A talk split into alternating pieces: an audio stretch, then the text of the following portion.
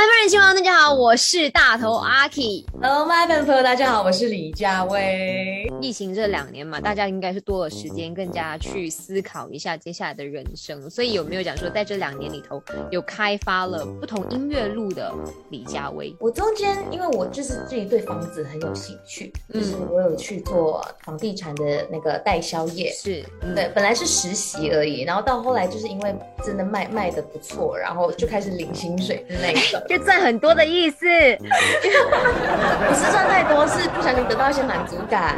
我觉得是跟大家，我每一次卖房子都是。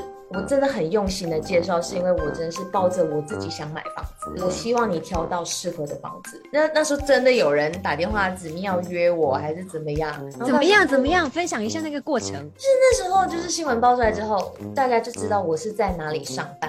嗯，对。然后就会有客人就是这样讲说，哎，我想要那个约看房子，指定就是约李小姐这样子之类的。反正我那时候其实也过得蛮安宁的啦，就是没有被没有被大骚扰，安。全的、安稳的完成了我的工作，然后到后来的时候，那个案子结束了之后，我就开始忙新专辑的事了。是因为我们都知道说李佳薇就是一个很懂得规划，然后不能够太多的其他的所谓的偏差怎么样？会不会就是很容易让你陷入焦虑的状况？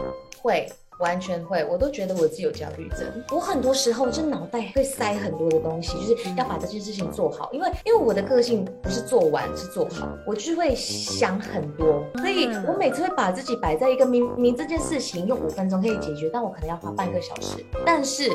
我做这个决定之后，你问我什么，我都都问不倒我，因为我已经想完了。我觉得这是某某部分的，就是规划，然后对自己负责任的吧，一步一步。你很有 formula，哎，对对对对对对对，好难啊！我听起来就好难，压力对不对？不能呼吸，不能呼吸。你无时无刻你都在运作，你都有很多的程序。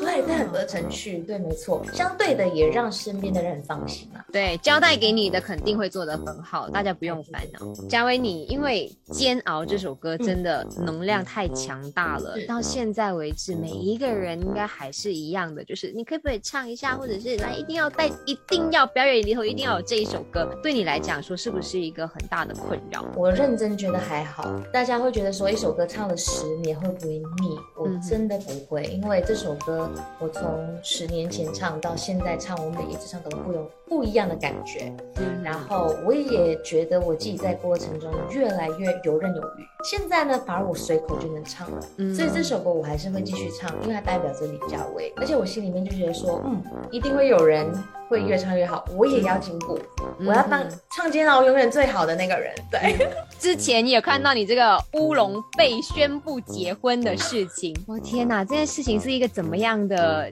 前因后果，就这样子被。公布出去了，其实我也不知道，我自己看到那个新闻的时候，我也吓到。我说哈，我没有结婚啊，我也没有秘密结婚，也很正常啊。可能大家觉得我接近三十四岁，就是觉得哎，好像要要结婚很合理，会不会是那个另类催婚？哎，有可能。那有没有想说，真的定下来几岁，李佳薇真的是会迈向这个人生的第二个阶段？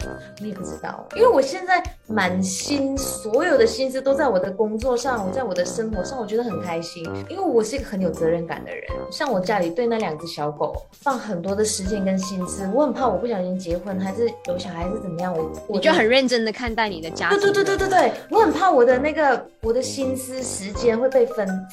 分掉一点，对，没关系啦，我们就顺其自然。我觉得那个顺其自然是到了一个阶段，OK，maybe 没有那么忙啊。所以现在他的他他得到的讯息就是，你等我没有那么忙。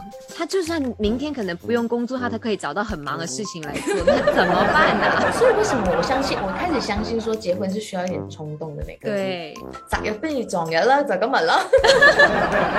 但是你就会讲，但我根本唔得闲喎。係咯，但 我都唔得閒，等下個禮拜我睇。好难哦！至少这半年内应该都不会吧，就是这样子。好，非常的谢谢嘉威今天接受麦粉人气王的访问，谢谢你，谢谢谢谢大家，谢谢阿 K。